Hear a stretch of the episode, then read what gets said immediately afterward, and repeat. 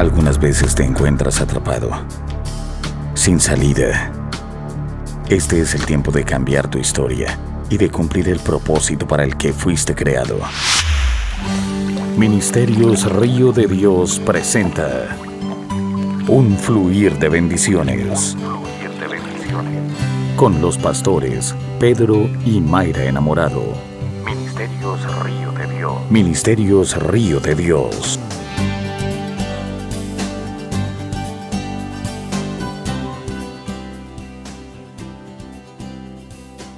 Va a declarar al cielo, a la tierra, a la huestes de maldad lo siguiente. Dígale, esta es mi Biblia.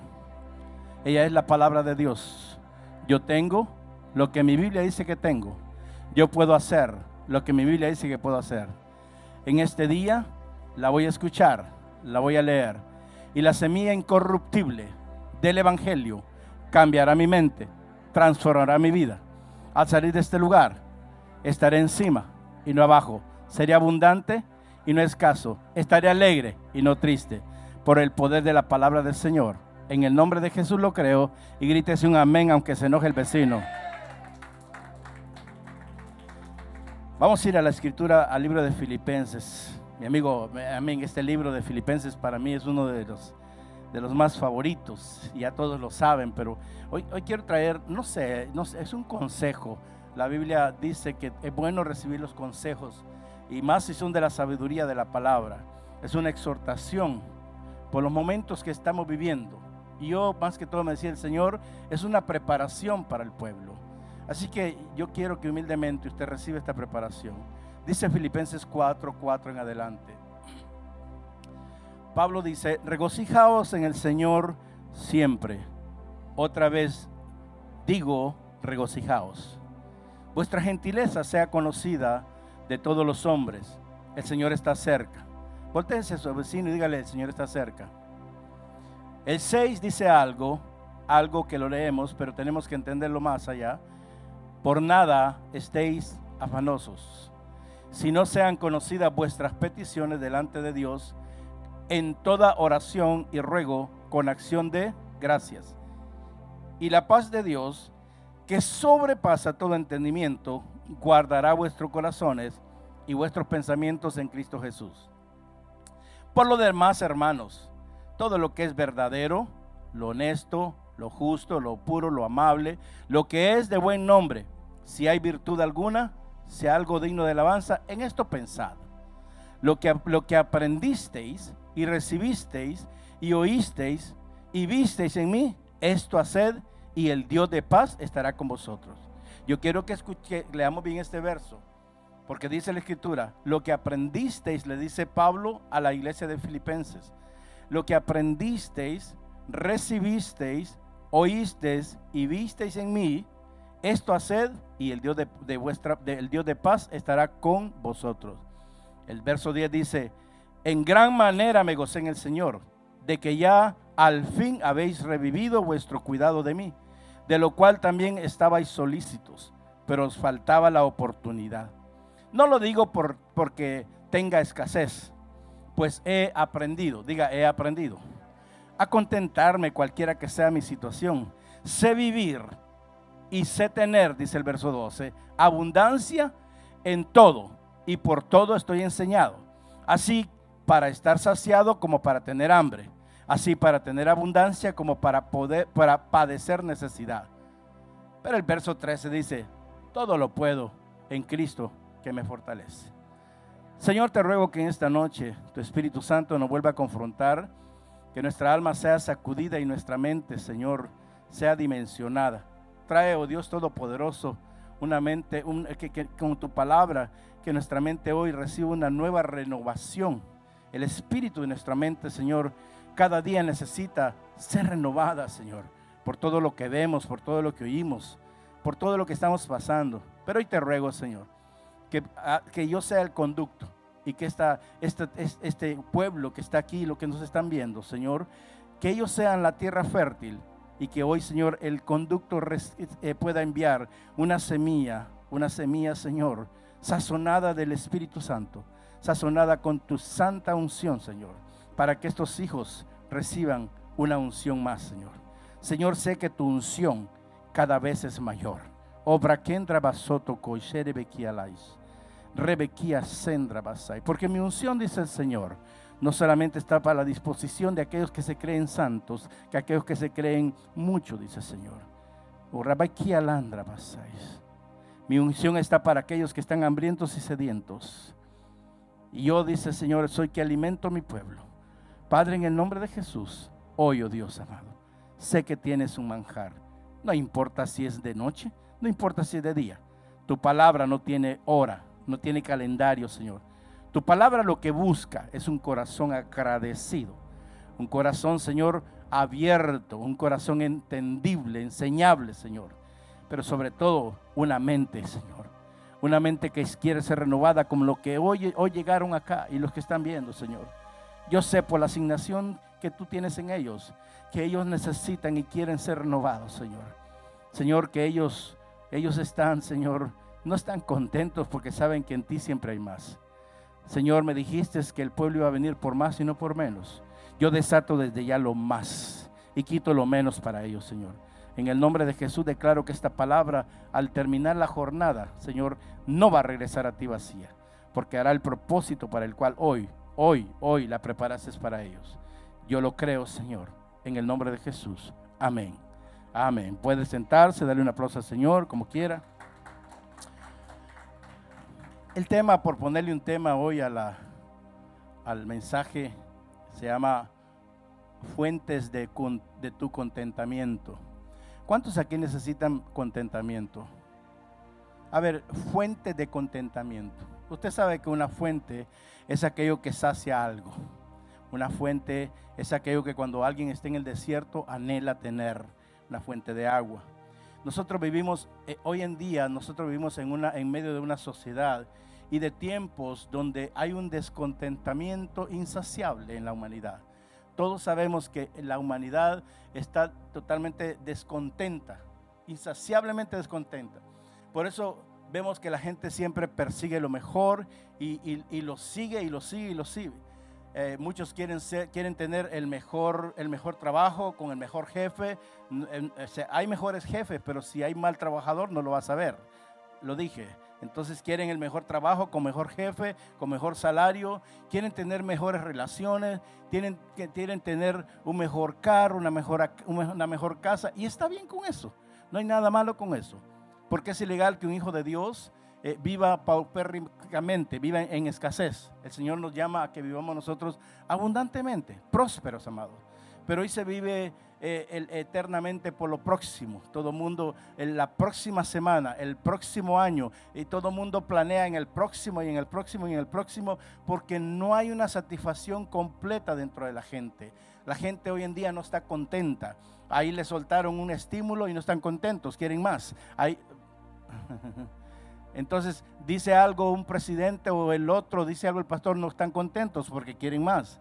Y está bien, no hay nada malo con anhelar más. Pero el anhelar más sin, sin tener entendimiento de lo que es contentarse en el Señor, te va a llevar a la frustración. Hay, hay gente que cuando ah, están buscando tener más eh, y, y ven que otra persona lo tiene, entonces levanta envidia en esas personas. Entonces nosotros como hijos de Dios tenemos que entender que la envidia no puede caminar en nosotros, la avaricia tampoco. ¿Cuántos dicen amén? Y entonces Pablo por eso escribió y dice en el verso 11, Pablo dice claramente en el verso 11, dice, no lo digo porque tenga escasez, porque he aprendido. Diga, he aprendido. La vida es un aprendizaje, pero la vida en Cristo es un discipulado.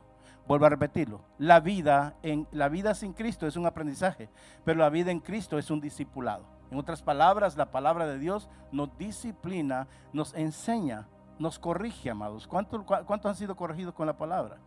Entonces Pablo dijo, no digo esto por, por necesidad. ¿Por qué dijiste Pablo que no tenía necesidad? Porque Pablo tenía Cristo. Y cuando tú tienes a Cristo, no puedes decir que tienes necesidad, porque la palabra la establece y lo, y lo seguiré diciendo. Él es el que suple nuestras necesidades. Dice, porque he aprendido, dice, a estar contento en cualquier circunstancia que esté. En otras palabras, Pablo dice, yo he estado en el desierto, he estado en el valle, he estado en la cima, he estado en el frío, he estado en el calor, en la primavera y en el otoño, pero he aprendido a estar contento en cualquier estación. Si usted no aprende a estar contento en las estaciones de la vida, usted va le van a pasar los años y usted va a ser una persona muy amargada que ni el azúcar ni la miel lo va a endulzar. Tenemos que aprender, diga yo tengo que aprender tenemos que aprender a estar contentos con todo. Yo dije, tenemos que aprender a estar contentos con todo. Ahora, ¿por qué Pablo decía esto? Porque Pablo sabía el contentamiento que él había, que a él se le había revelado, no dependía de lo que él tenía ni de, ni de los títulos que él tenía. Él sabía de que el contentamiento de él lo determinaba en quién él era en Cristo.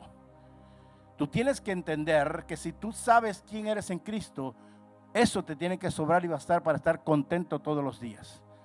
Ahora, ¿por qué? Porque cuando entramos en una relación con Dios a través de su Hijo Jesucristo, entonces vamos a ver la identidad que Dios nos ha dado. Tú vas a aprender quién tú eres y qué es lo que tienes. Lo que tenemos nosotros en lo, material un día va a desaparecer pero que nosotros tengamos en lo espiritual, eso no va, no va a desaparecer. Por eso usted tiene que aprender a partir de estos tiempos, aprender a inquirir lo espiritual, ¿ok? Más que lo material. Vuelvo a decirlo. Es tiempo de aprender a inquirir lo espiritual más que lo material. Dígame, aunque sea. ¿Por qué? Cuando yo no estoy satisfecho con lo que tengo en Cristo, yo voy a estar viendo horizontalmente. Y Dios no me mandó a ver horizontalmente. ¿Me explico? Usted va a estar buscando lo del cielo en la tierra y nunca lo vas a encontrar. Jamás. ¿Alguien ha encontrado algo del cielo en la tierra? Ah, nunca más. Por eso es que hoy tenemos gente en una sociedad, creyentes que todavía no están satisfechos. Ahora, ¿cuándo viene el contentamiento? ¿Cuántos quieren saber cuándo viene el contentamiento? Oiga bien cómo le digo, ¿cuándo viene el contentamiento? Cuando yo tengo una relación vertical con Dios puede decir, si usted está viendo horizontal, nunca va a tener contentamiento. Porque el ojo en, en, la plataforma de la tierra te va a hacer anhelar, querer cosas que Dios no quiere que las tengan porque te van a hacer daño. Y te va a hacer ver a otros para que envidies y para que tengas avaricia, etcétera, etcétera. Pero yo he encontrado el contentamiento. Yo no sé, yo es un consejo que le puedo dar nada más. Yo he encontrado el contentamiento cuando yo miro verticalmente a Dios. Porque cuando yo estoy viendo a Dios, yo lo que estoy viendo es la dirección que Él tiene para donde Él me quiere llevar. No la dirección que yo quiero para ir donde yo quiero ir. Con Dios las cosas son serias, dígame. Entonces, cuando yo veo verticalmente, el Señor es el que me dice, así como hizo con los sabios, la estrella. ¿Por qué los sabios vieron la estrella? Porque los sabios estaban viendo verticalmente. En ese momento, de, permítame ir a la imagen o a la escena, en ese momento los sabios estaban orando al Señor y el Señor les dijo, esta es mi dirección, Cristo lo va a llenar a ustedes. Entonces nosotros siempre tenemos que estar, amados, eh, viendo al Señor verticalmente. Diga, voy a ver verticalmente. Entonces yo encuentro mi dirección sin importar lo que yo tenga, ni sin importar el estatus que yo tenga, sin importar que los ojos me dicen que me falta algo, porque sé que Dios es suficiente para mí. Yo dije, Dios es suficiente.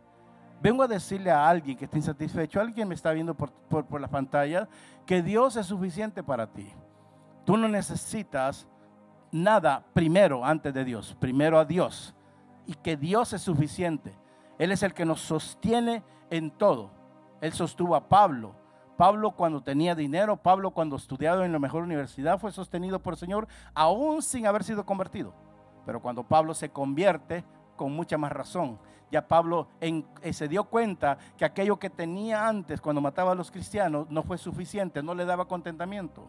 Pero cuando Pablo tiene el encuentro con Dios, entonces ahí Pablo entendió que el único que lo podía llenar de todo era ese encuentro divino que tuvo con Cristo Jesús. Amados, recuerde, la cruel realidad de la vida es esta. Usted no trajo nada a este mundo, así que no tiene nada de derecho de llevarse nada al, cielo. Yo siempre les digo esto, yo no he visto en un fúnebre de un millonario que lleve los millones arrastrados. Estamos aquí. Entonces tenemos que entender de que sí está bien, amado, está bien optar y, anhelar tener cosas, pero tu contentamiento no lo puedes no lo puedes basar en las cosas que tú tienes. Esas cosas son temporales, diga temporales. Ahora el contentamiento de Dios es eterno, amados. Si no aprendemos a contentarnos ahora que estamos en la tierra, ¿con qué cara vamos a ir allá al cielo? ¿Con qué cara nos vamos a sentar al mesón de la boda del Cordero? con la cara de avaricia, la cara de tristeza. Yo quiero que, en este día el, Espíritu Santo te haga recapacitar. La verdad, diga conmigo, yo no traje nada y yo no me puedo llevar nada. Nada podemos sacar de este mundo, amado. Acuérdense que la vida, la vida es un peregrinaje de un momento de desnudez a otro. Nací desnudo y vuelvo allá desnudo, porque es la ropa con que ya se desintegra y todo. Entonces uno vuelve al, cielo como vino. Nuestro enemigo, nuestro enemigo no son las posesiones. Escúcheme bien. ¿Qué le quiero decir? Está bien que tenga. Vuelvo y repito. Está bien que tenga. Lo malo está que usted tenga exceso porque usted cree que no tiene. En los excesos es donde usted nunca va a estar satisfecho. Cuando usted tiene una cosa y ni la ha disfrutado y quiere otra, y quiere otra, y quiere otra, entonces ese es un problema que usted tiene. Significa que su contentamiento está en lo que ve y no en lo que no ve. La simplicidad dice que si tienes comida y ropa, tienes que estar contento con eso. Y yo veo que usted tiene comida y ropa. Aunque no me diga que, tiene comida en la casa, se nota por, por el cuerpo, ¿entiende? Dígame. Para el cristiano, para usted que me está viendo y usted que está aquí, para el, el cristiano el contentamiento es saber que tiene Jesús. Ah, se me fueron. Am I preaching with people here? Oh, no, está, eh, eh, hermano, usted que me está viendo, el contentamiento del cristiano es saber que tiene a Jesús, no una religión. Que tiene a Jesús y no una religión. Tener a Jesús y tener una relación. Si aprendes a tener a Jesús aquí en tu corazón y en tu mente, tú tienes más que suficiente. Y no, more than enough. More than enough. Por eso cada vez que las circunstancias de la vida son difíciles, aunque yo veo que usted nunca ha tenido circunstancias difíciles, es cuando usted y yo necesitamos, más necesitamos estar contentos. Por eso Pablo le dijo a los filipenses, regocíjese en el Señor siempre. Y entonces, como se hicieron los, sordos, otra vez lo digo, regocíjense. Porque filipenses, los filipos se habían, se habían ah, aprendido a contentarse con lo que tenían. ¿Verdad? Pero Pablo le llevó algo mejor que lo que tenían. Algo que era eterno, que era el Evangelio. Diga, el Evangelio es eterno. Tu contentamiento es saber que, que en Jesús tú tienes suficiente. Vuelvo y repito, tu, contentamiento como hijo, como hija de Dios, tiene que estar basado en saber de que tú tienes suficiente.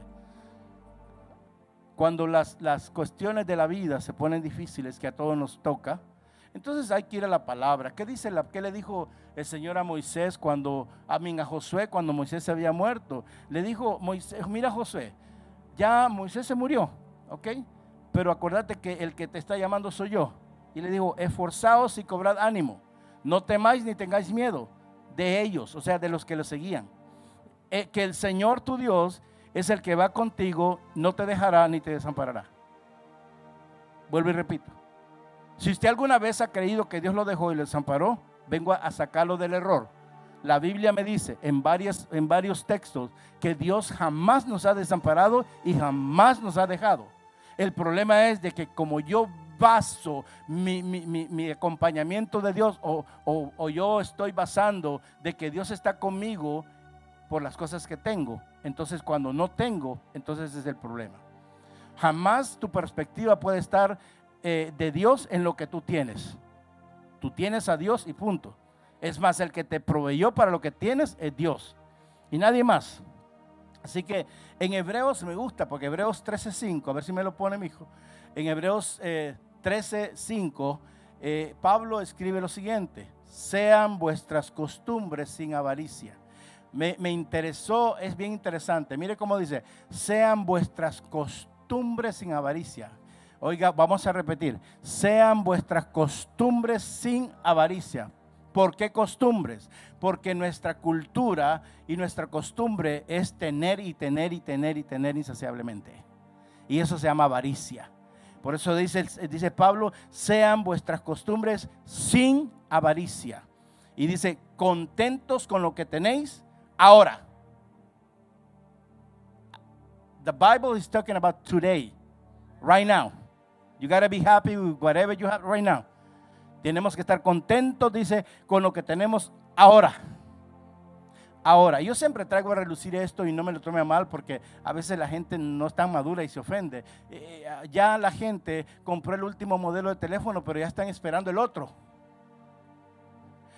Ni conocieron los futures del, del teléfono nuevo, ni tan siquiera le sacaron provecho cuando ya están pensando en el otro. Pastor, ¿hay algo de malo? No. Pero el tema que me está, la señal que me estás diciendo es que tu contentamiento y tu satisfacción es andar modelando algo que Dios no le importa. Dígame, aunque sea. Por eso dice, contentos con lo que tenéis ahora. Diga conmigo, Padre, yo voy a estar contento con lo que tengo ahora. ¿Por qué voy a estar contento? Porque lo mismo que le dijo a, Josué nos lo dice a nosotros. Porque Él dijo, Dios dijo, no te, no te, a ver, ayúdeme no te desampararé ni te dejaré. Esto hace, esto es el eco de aquella palabra cuando el Señor dice que Él, que aunque tu madre y tu padre te abandonen y te dejen, con todo Jehová no te dejará. Mi contentamiento y mi seguridad en esta vida y en la que tiene que ser para usted es entender que Dios no lo va a dejar ni lo va a desamparar. Porque en los momentos difíciles entonces entra tristeza porque creemos que Dios no está con nosotros. Creemos. Y el diablito ese que usted le hace caso, el diablo, que no tiene nada que ver con usted, empieza a decirle, no, porque hiciste esto, hiciste lo otro, te acordás, y... cállale la boca. Y em, empieza a contentarse con lo que tiene, ¿cuándo? Ahora. Entonces, también la escritura dice que lo único que guarda el corazón del agobiado, no hay ni uno acá, del agobiado, es, es lo que el Señor nos da, nos dio. Es la paz que sobrepasa todo entendimiento. Vuelvo a repito, la paz que sobrepasa todo entendimiento. Hace un año yo experimenté esto. Hace un año el Señor me activó esto. ¿Ok? Me dio una paz que nadie la podía creer, ni yo mismo.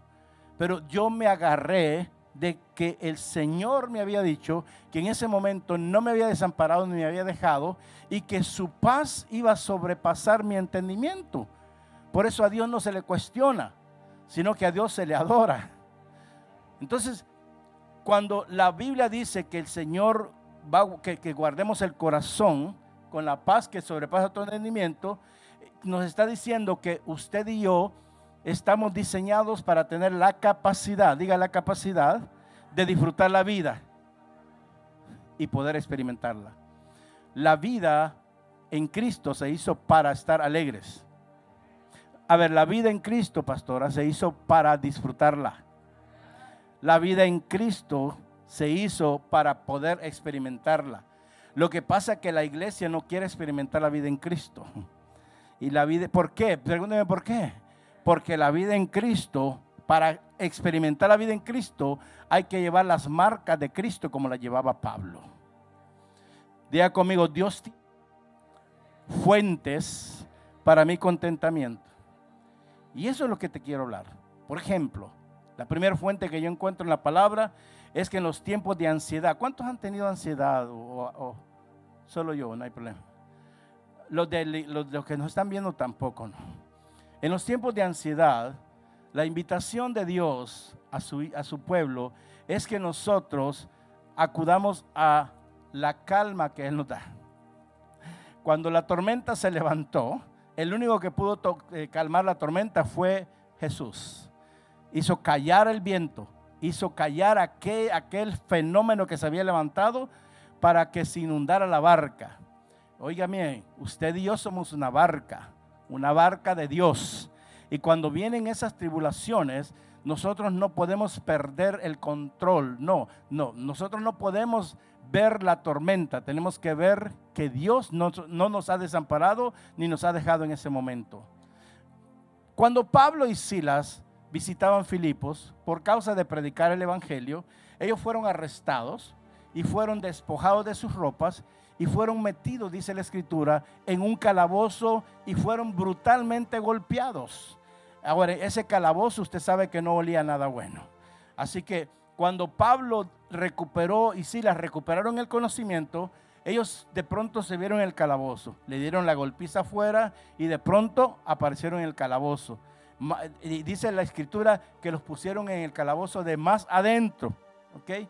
Y los amarraron con un cepo. Un cepo es una cadena en los pies para que no se movieran. ¿Sabe por qué? ¿Alguien quiere saber? ¿Alguien quiere saber? Porque el diablo sabe quiénes son peligrosos en Cristo.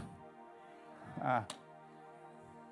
El diablo sabe quién está en serio con Dios. El diablo sabe quién se contenta en todas las estaciones. Entonces estos hombres fueron y, y, de remate fueron, eran hombres de Dios, misioneros, estaban predicando el Evangelio y los metieron en un calabozo rodeado de prisioneros, pero de la última, usted sabe.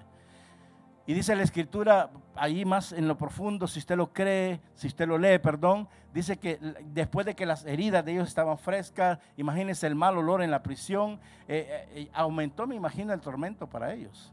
Pero lejos de Pablo y Silas ponerse triste, dice, dice que ellos, para ellos, fue un día donde entendieron que Dios no los había desamparado ni los había dejado, porque ellos estaban haciendo la voluntad de Dios.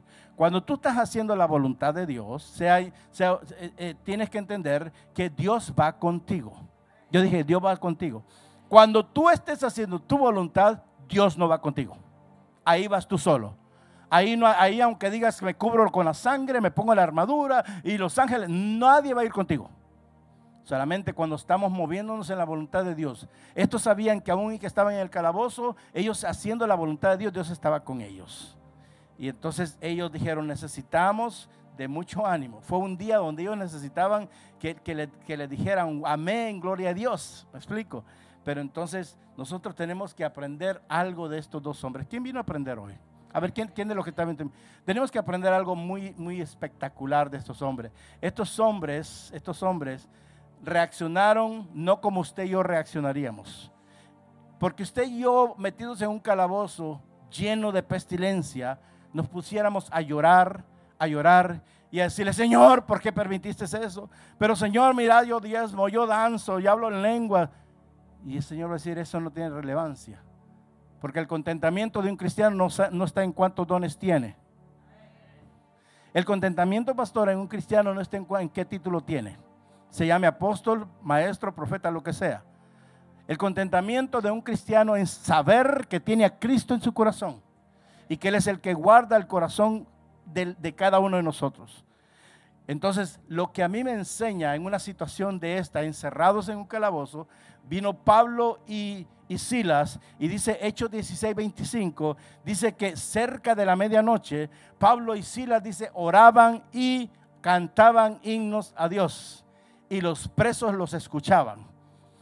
O sea que Pablo y Silas llevaron un contentamiento a aquellos que no tenían esperanza de ahí, en esa cárcel. Y dice que ellos oraban. ¿Qué hacían? No dice lloraban, oraban y cantaban alabanzas. No dice que oraban y no dice que lloraban ni se quejaban, sino que cantaban y oraban, oraban y cantaban y los presos que alrededor han de haber dicho, pero estos qué les pasa? Si esto es, esto es paupérrimo estar en este lugar, ¿cómo, ¿de dónde sacan ese contentamiento? Ah, porque el contentamiento tuyo está dentro. Diga, el contentamiento mío está dentro. Porque el Señor te ha depositado una alegría dentro de tu espíritu.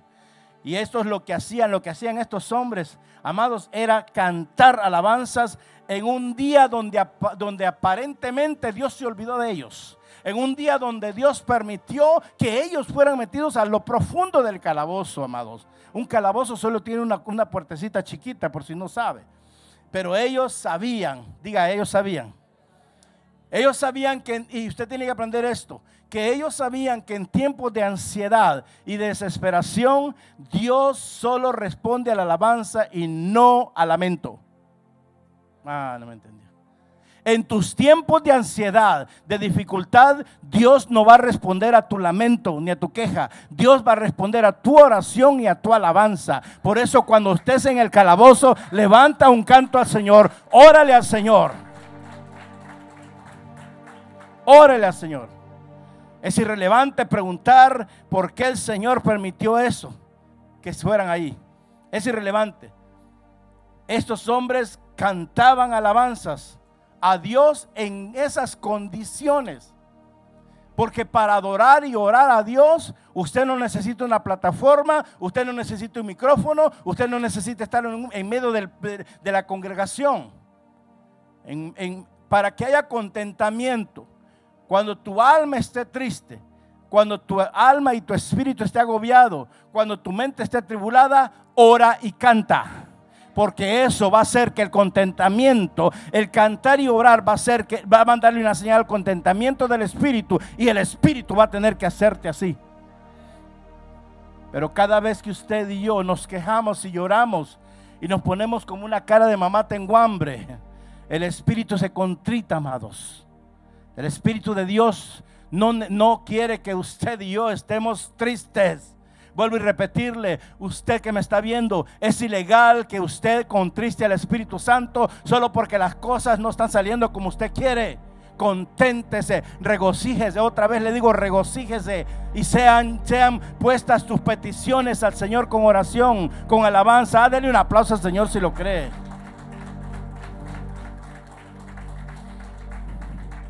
Desde la primera vez que yo leí este versículo, Aprendí, amados, a orar y alabar a Dios en medio de toda tribulación.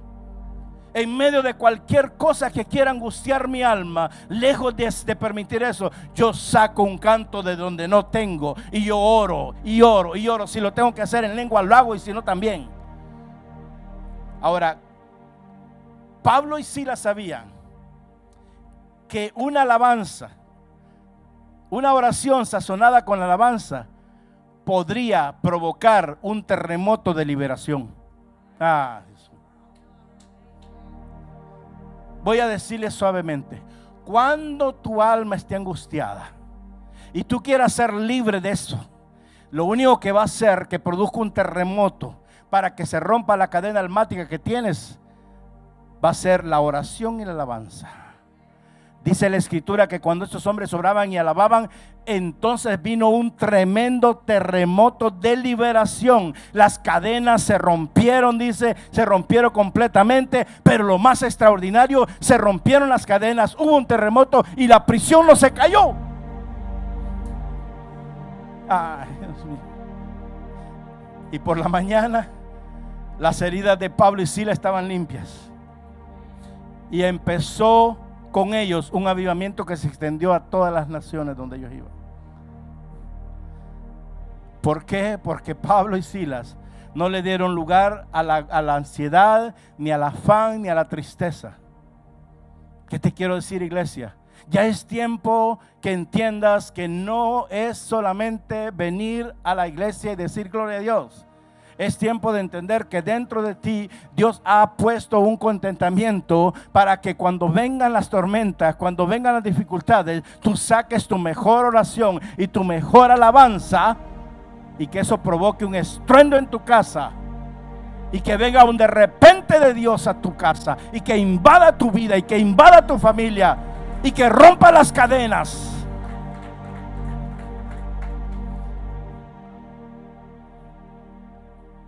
Only when you praise and worship the Lord, your chains are going to be broken. Vuelvo a repetirle. Only when you praise and worship the Lord, your chains are going to be broken. And then you will really be free indeed.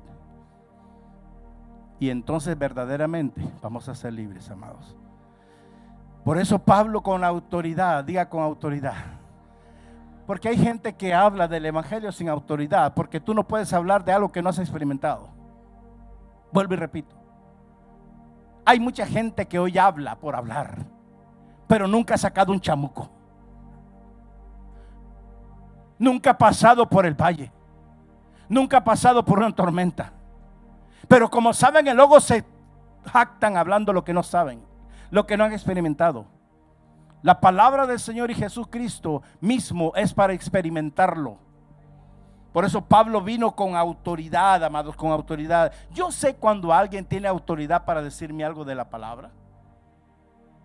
Y Pablo vino con autoridad y animó a los creyentes de Filipos varios años después. En mire, mire que le dijo en Filipenses 4, 5.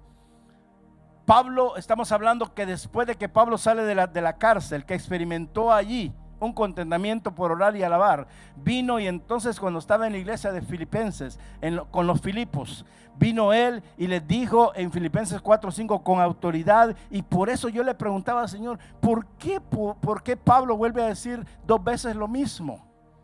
Porque la autoridad era establecida cuando él dijo, regocijaos en el Señor solo cuando te van bien las cosas.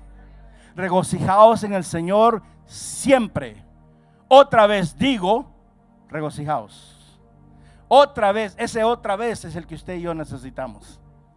Porque nos regocijamos cuando todo nos va bien. Pero cuando las cosas se ponen muy apretadas, ya, no, ya se fue la gloria. Tenemos que regocijarnos, dice, regocijes en el Señor siempre, no se preocupen por nada. Dígale que está a su lado, deja de preocuparte por boberías. Mejor empezar a orar por todo, dígale. Decirle a Dios lo que necesitas y dale gracias a Él en todo. Ahora dígale, ahora diga, para que yo pueda experimentar la paz de Dios que supera todo el, que supera todo el entendimiento, yo tengo que confiar de que Dios está conmigo.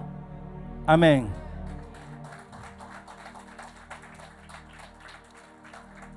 Y entonces Pablo vino y le dijo a los filipenses, miren hermanos, con autoridad les voy a decir esto, porque yo estuve en un calabozo donde por, por causa de la oración y la alabanza se produjo un terremoto. Ese terremoto no era natural porque la cárcel no se cayó, era un terremoto espiritual.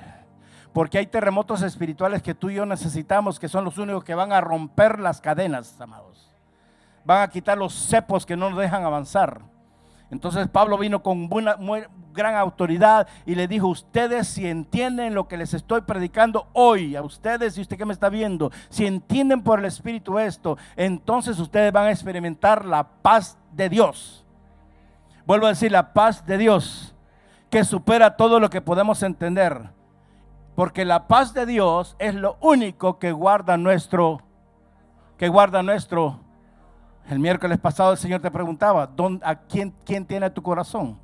Hoy el Señor te dice que solo la paz de Él va a cuidar tu corazón y tu mente mientras tengas confianza en Cristo. Oye bien, si tú en realidad estás en Cristo, tú tienes el derecho a tener, a que Dios, a que la paz de Dios guarde tu corazón y tu mente. Dos cosas que nosotros tenemos que cuidarnos corazón y mente. Diga corazón y mente. Porque con estos dos elementos que están aquí es cuando trae insatisfacción a nuestra vida. Si tienes a Cristo, tienes más que suficiente. Ahora el problema es, ¿cuántos han pasado por ansiedades de vez en cuando o por afán? Okay, bueno, voy a hablarles igual porque sabemos lo que es pasar eso. El que no ha experimentado ansiedad no lo entiende. Pero los que no han experimentado les anuncio esto. Si la ansiedad gobierna tu día, es tiempo que le des vuelta al disco y que empieces a cantar una canción de alabanza. Cuando la ansiedad está gobernando tu vida, dale vuelta al disco y empieza a cantar una canción nueva que nadie lo ha cantado para que esa ansiedad no gobierne tu día. Mm. Uh. Tenemos que cantar al Señor, amados. En los momentos más difíciles, pastora, es cuando yo le canté, le hice los mejores cantos al Señor, con pista o sin pista, porque sabía que Él estaba guardando mi corazón, estaba guardando mi mente. Cuando mi mente se quería disparar y decir, se va a morir, se va a morir, y yo le decía, te equivocaste.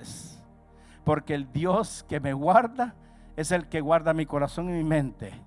Y la paz que Él me da ahora mismo sobrepasa lo que cualquier persona puede entender. Tienes cuando, cuando tú cantas un, señor, un, un canto de alabanza al Señor, tú lo tienes que hacer como que si fuera el mejor día de tu vida. Yo dije como que si fuera el mejor día de tu vida. El peor de tu día de tu vida va a venir. El día malo, dice la escritura, va a venir. Pero ese día malo se va a quedar contigo si tú lo dejas. Porque Dios no hizo los días malos para sus hijos. Dios hizo los mejores días para sus hijos. Yo dije, Dios hizo los mejores días. Por eso en el séptimo día dice la Biblia que Él se sentó y dijo que todo lo que había hecho era bueno y de gran manera. That's, the God, that's my God. I don't know if it's your God. Ese es el Dios fiel y verdadero. Así que cuando venga el peor día de su vida, el día malo, usted le va a decir a Dios, le va a decir, Señor, este es el día que más te amo. No, yo no sé. Señor, ese es el día que más te amo. Y Dios va a responder y de pronto te vas a sentir bien amado en, el en la temporada de la ansiedad, en la temporada del calabozo te vas a sentir bien amado. Y entonces, ¿qué tú tienes que elegir? Tú tienes que elegir estar calmado. La primera fuente, cuando estás en, tribulaciones, es elegir el gozo en medio de la ansiedad. Y eso significa vivir por la fe. Señor nos está hablando. Tenemos que aprender a vivir por fe y no por vista. Por fe y no por vista. Uh, como quisiera tener más tiempo, pero vamos a seguir. La segunda fuente que a todos nos puede acontecer, cuando lo inmoral quiera venir a tu vida, tú tienes que escoger la fuente del camino de la pureza que Dios nos ha dado. Cuando un creyente elige intencionalmente un camino de inmoralidad, terminará perdiendo la paz de Cristo. Ahora, todo creyente puede elegir porque Dios es un Dios soberano, es un caballero. Y Él siempre dice, tú escoges, tú eliges. Todo cristiano puede elegir el pecado que viola la palabra de Dios o la paz de Dios como un estilo de vida en obediencia.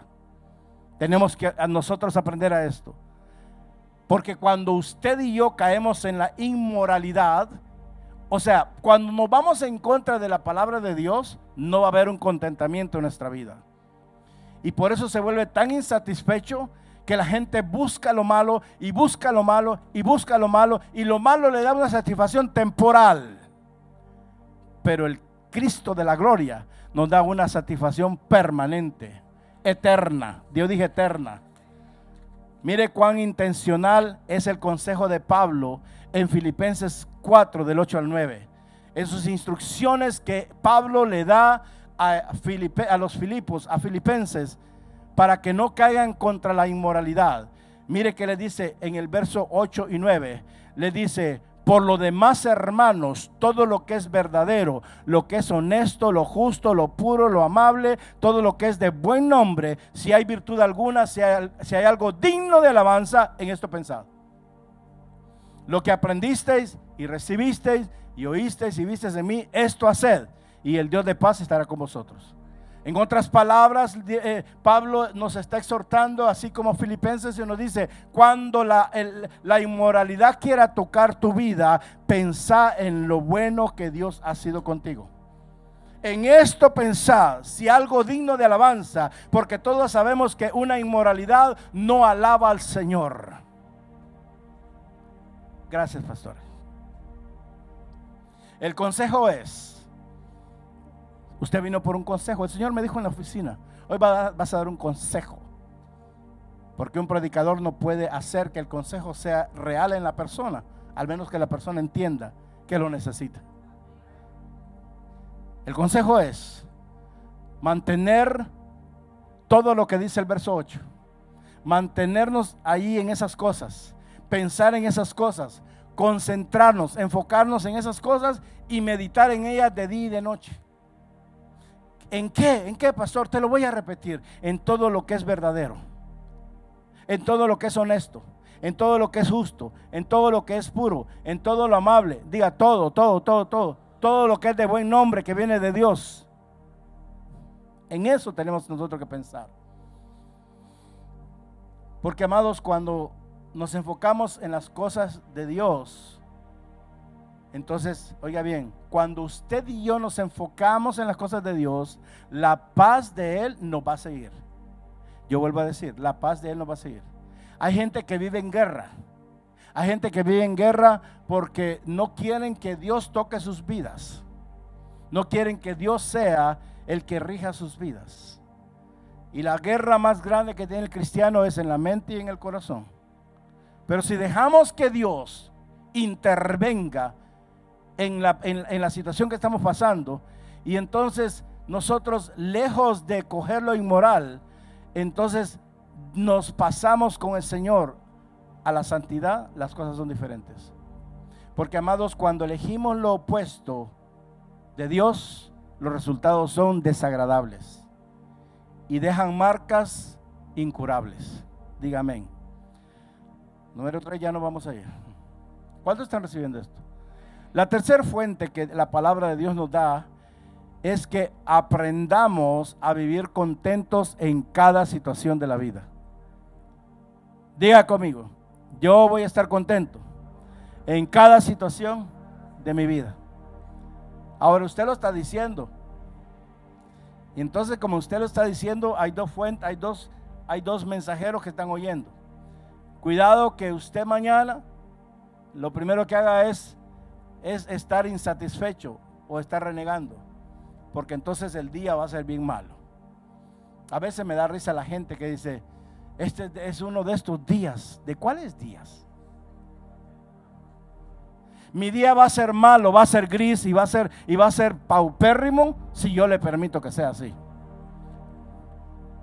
Los días de Dios son para disfrutarlos. Son para caminar en ellos, amados. La tercera fuente, elija vivir contento en cada situación de la vida. Entienda esto. El contentamiento no es algo automático. Vuelvo y repito. El contentamiento no es nada, no es algo automático. Porque muchos creen que lo próximo que compren, que el próximo trabajo que acepten, que el próximo pasatiempo que van a hacer les va a traer la felicidad. ¿Cuántos han intentado eso? ¿Cuántos hemos intentado con cosas traer felicidad a nuestra vida? Mi pregunta es, ¿será que nos trajo satisfacción? De ninguna manera. De ninguna manera. Por eso vemos a la gente Vemos a los jóvenes en una confusión. Vemos a los adultos en otra confusión. Probando droga de esta, de la otra y de la otra. Porque nunca son satisfechos. Nada de lo del mundo va a traer satisfacción a nuestra vida. Solo Cristo. Yo dije solo Cristo. Contentamiento, amados, anótelo si está anotando. Contentamiento de un cristiano es conocer el plan de Dios para su vida usted deje de, estar averiguando si la vacuna va a curar o no va a curar. Usted averigüe cuál es, conozca cuál es el plan de Dios en su vida. Porque el plan de Dios en su vida no lo tenía su papá ni su mamá. De hecho, muchos dicen, se me vino, no se te vino. Simplemente ese bebé es un plan de Dios en tu vida. Entonces, Jóvenes, guys, what you have to do is find out what's God's plan for my life. What is the future that God has for me? Eso tenemos que hacer. Buscar cuál es el plan de Dios para nuestra vida. A mí me desbarató el plan que yo tenía. Yo quería ser médico. Después quería ser arquitecto. Terminé estudiando administración de empresas y, trabajé en una empresa por 17 años. Pero ese no era el plan de Dios en mi vida. Cuando yo entendí cuál era el plan de Dios en mi vida, yo dije, ah, no, no, no. si me meto en el plan de Dios, entonces voy a tener contentamiento, aunque haya frío, calor, otoño e invierno. Aunque el pueblo se comporte como se comporte, yo voy a tener contentamiento porque estoy en el plan de Dios.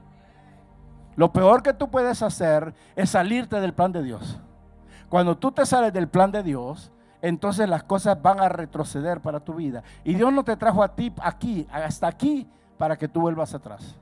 Dios te trajo aquí para que avances en el reino. Yo dije para que avances en el reino.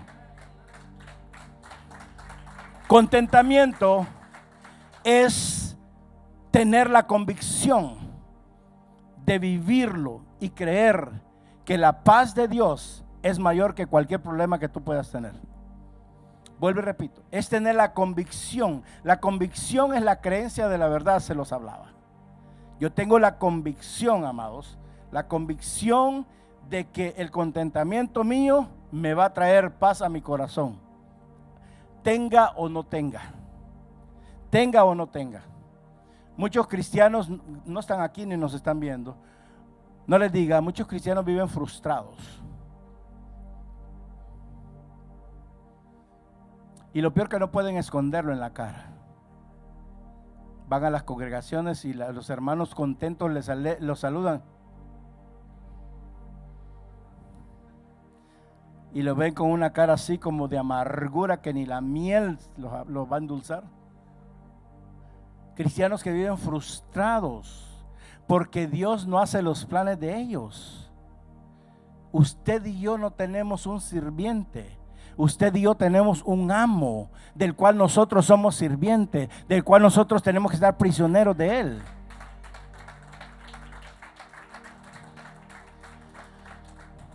Entonces estos cristianos tratan de tener contentamiento con cosas, diga con cosas. Tratan de tener la felicidad con cosas. Porque hoy tenés la última moda, pero dentro de un año o tres meses viene la otra última moda, ya no te satisface eso. Hay que comprar lo otro para tener felicidad. Hmm. Porque hay muchos cristianos hoy en día que creen, yo sé que usted no es de estos, que creen que la felicidad es inalcanzable. Yo vengo a decirte, como dijo Pablo, que, que sí se puede. Pablo logró la felicidad y el contentamiento a través de su perseverancia. Ahí está la clave. La perseverancia y duradera caminata en el Señor. Porque en el Señor no es una vueltecita que hay que dar, es una caminata constante y perseverante. Como dijo el apóstol Pablo, he terminado la carrera, he terminado la batalla. El caminar en Cristo no es, no es una moda. El caminar en Cristo es una, un estilo de vida que tienen que tener los que conocieron a Cristo como su Salvador. Pablo logró estar contento y por eso cantó y oró en la cárcel a través de seguir a Jesucristo, a través de la duradera caminata, porque seguir al Señor yo sé que no es fácil, pero a mí no me interesa si es fácil, porque no es fácil si yo lo quiero hacer, pero si yo lo hago con Él, las cosas van a ser diferentes, porque Él, la paz de Él me va a seguir, porque en Él voy a tener contentamiento. Veamos dónde, dónde Pablo encontró el secreto del contentamiento. Váyase a Filipenses 4 del 10 al 13. Dice Pablo, por el Espíritu, en gran manera me gocé en el Señor de que ya al fin habéis revivido vuestros cuidados de mí, de lo cual también yo estaba solícito, pero os faltaba la oportunidad. No lo digo porque tenga escasez, pues he aprendido a contentarme cualquiera que sea mi situación. Sé vivir, diga conmigo, sé vivir, porque hay que aprender a vivir.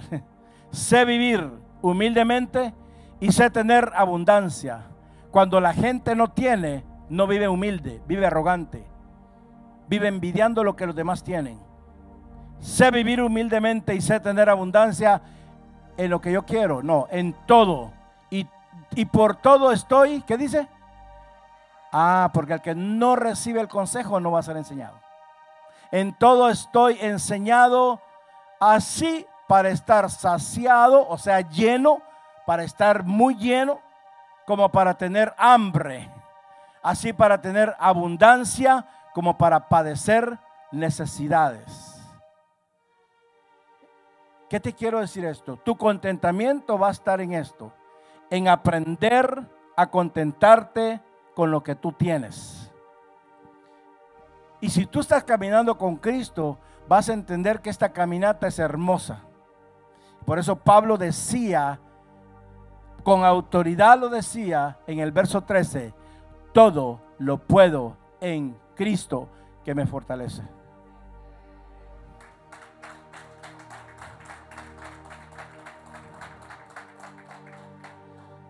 La traducción de la pasión, ese versículo dice, encuentro la fuerza del poder explosivo de Cristo que me infunde ánimo para vencer cada dificultad. Porque solo en Cristo tú vas a encontrar ese poder explosivo que te va a infundir aliento.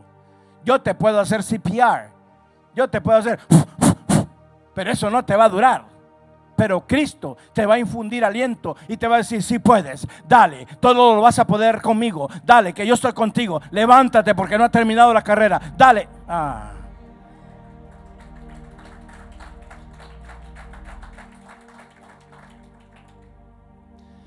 Si usted logra esto con un regocijo intencional, usted y enfocado en vivir contento, diga, diga de a partir de hoy, me voy a enfocar en vivir contento.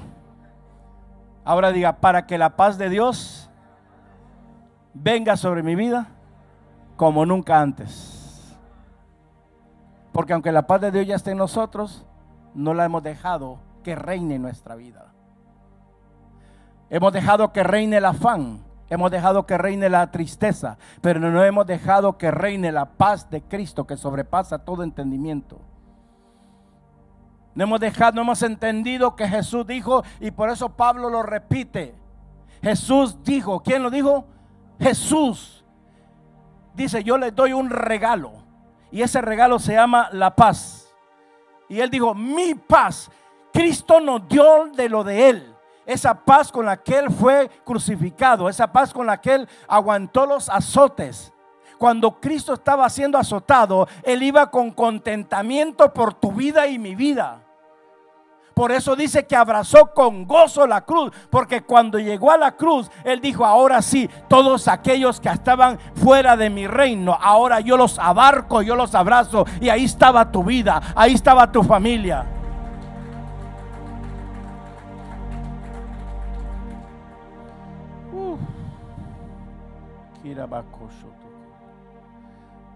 Mi paz no el tipo de paz frágil que da el mundo. El mundo te da lo más frágil. Es más, al mundo tú le tienes que pagar porque te dé algo. Pero Cristo pagó por ti. Dijo, yo le doy una, una paz, no del diente al labio, sino que le doy una paz perfecta. Y, el, y, la recomendación y el consejo que Jesús dio en ese momento es el siguiente, y te lo dice aquí ahora mismo. No cedas al miedo ni te aflijas en tu corazón. En cambio, sé valiente y dale para adelante. Sé valiente. Be courage.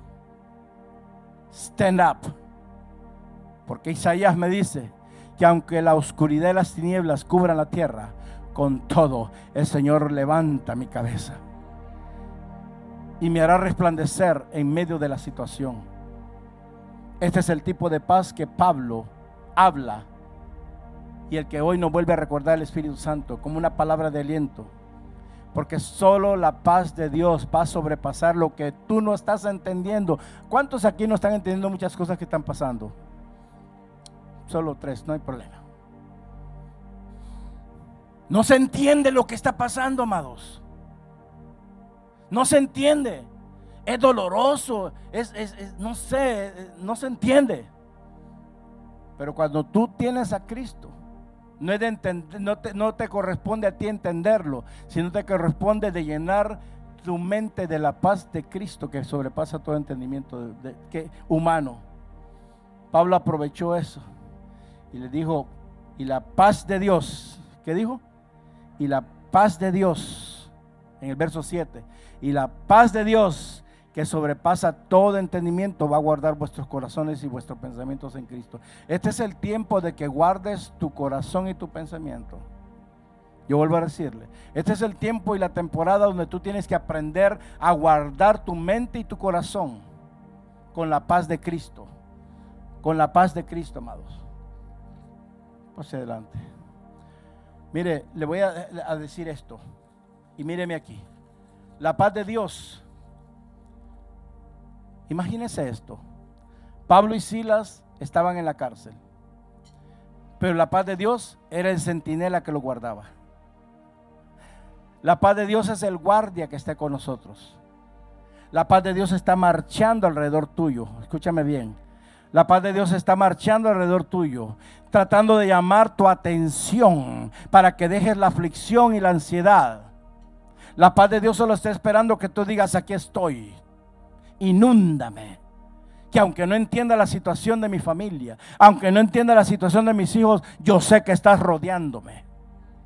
La paz de Dios es el escudo del Señor alrededor de nosotros donde tú puedes pasar por cualquier situación, por cualquier lugar donde no es favorable y tú vas a estar firme porque la paz de Dios se hace sentinela alrededor tuyo y estará en su mejor momento, en tu mejor momento. Cuando Dios obra, y usted sabe que Él siempre obra, es imposible describir la paz. Todavía no he entendido yo cómo es la paz de Dios. Simplemente yo solo sé que es la única que puede trascender lo que yo entiendo, lo que yo veo, lo que yo siento y lo que yo pienso. Solo la paz de Dios, amados. Alguien necesita esta palabra. Yo dije, alguien necesita esta palabra. Así que antes de que veas los obstáculos que estás pasando, vengo a decirte que la paz de Dios está alrededor tuyo y ya está trabajando para brindarte atención. No tienes que llamar al 911 porque la paz de Dios está rodeándote. Yo dije, la paz de Dios está rodeándote. Alguien que estaba afligido hoy, el Señor le dice, mi paz te está rodeando, mi paz te está rodeando. Estoy tratando de llamar la atención para que te, desenfoques del, del problema y para que te enfoques en mí verticalmente. Búscame. Iglesia, solo Dios tiene la capacidad de llegar a nuestras vidas. Y cuando le damos la oportunidad, porque hay que darle la oportunidad, yo toco. Y el que abre y al que abre yo entro y como con él. Como con él. El mensaje de hoy es que en tu mayor necesidad de aliento, tú elijas estar contento. Yo dije, elige estar contento. Elija la pureza y elija, y elija la confianza de Dios. Es tiempo que empieces a rechazar la ansiedad y te olvides de las circunstancias.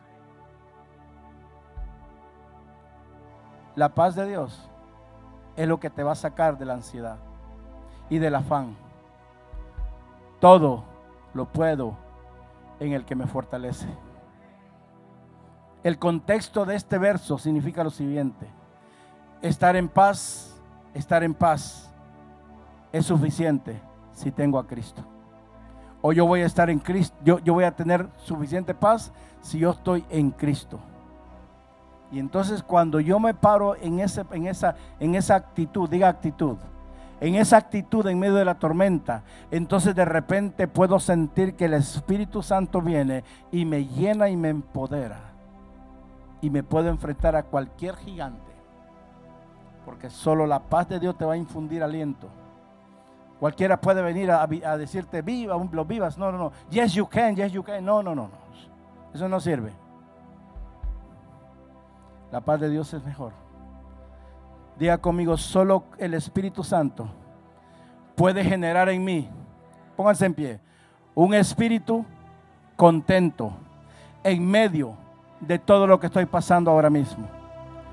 Yo hoy recibo la paz de Dios que me rodea y supera todo lo que no estoy entendiendo. Pero yo sé que el Señor tiene la salida para mi problema. Si tienes a Jesús, ¿cuántos tienen a Jesús? Escucha bien. Si tienes a Jesús, tienes la gracia para cualquier pecado. Fuimos salvos por gracia y no por obras, amados. Si tienes a Jesús, tienes la dirección en cada giro que tienes que dar. Si tienes a Jesús, tienes una vela para cada rincón oscuro. Oh, sois. Tienes una vela para cada rincón oscuro de tu vida. Si tienes a Jesús, tienes un ancla para cada tormenta que estás pasando. En otras palabras, si tienes a Jesús, tienes todo. Una leucemia no puede afectar tu salvación. Una bancarrota no te puede, no puede, no puede empobrecer tu vida de oración.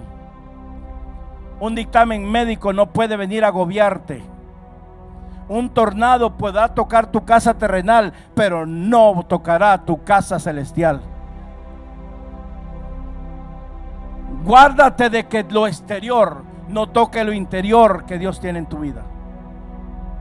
Estos son los tiempos para entender la seriedad de los casos que hay y que se van a ver. Que tenemos que aprender a estar contentos con estas fuentes que Dios tiene. Pero la mayor de todas, donde nos llevó el Señor, es la fuente de la paz, amados. No podemos pasar en alto el verso 19 y 20 en, el, en Filipenses 4. Voy terminando. Y si usted lo quiere recibir, recíbalo. Pablo con una autoridad dijo lo siguiente, mi Dios. Ah, porque si tú no lo haces personal, Él no puede actuar en tu vida. No el Dios del pastor, no, mi Dios. Dijo él, mi Dios pues suplirá todo lo que es, todo lo que ¿qué? os falta conforme a sus riquezas en gloria. ¿En quién? En Cristo Jesús. Al Dios y Padre nuestro sea gloria por los siglos de los siglos. Y la iglesia grita, amén. Dele un aplauso, Señor. Vamos, recibe esa palabra de Dios. Recíbalo.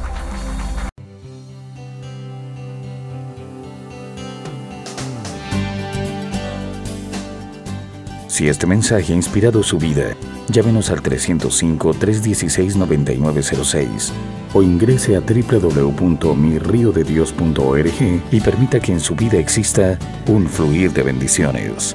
Ministerios Río de Dios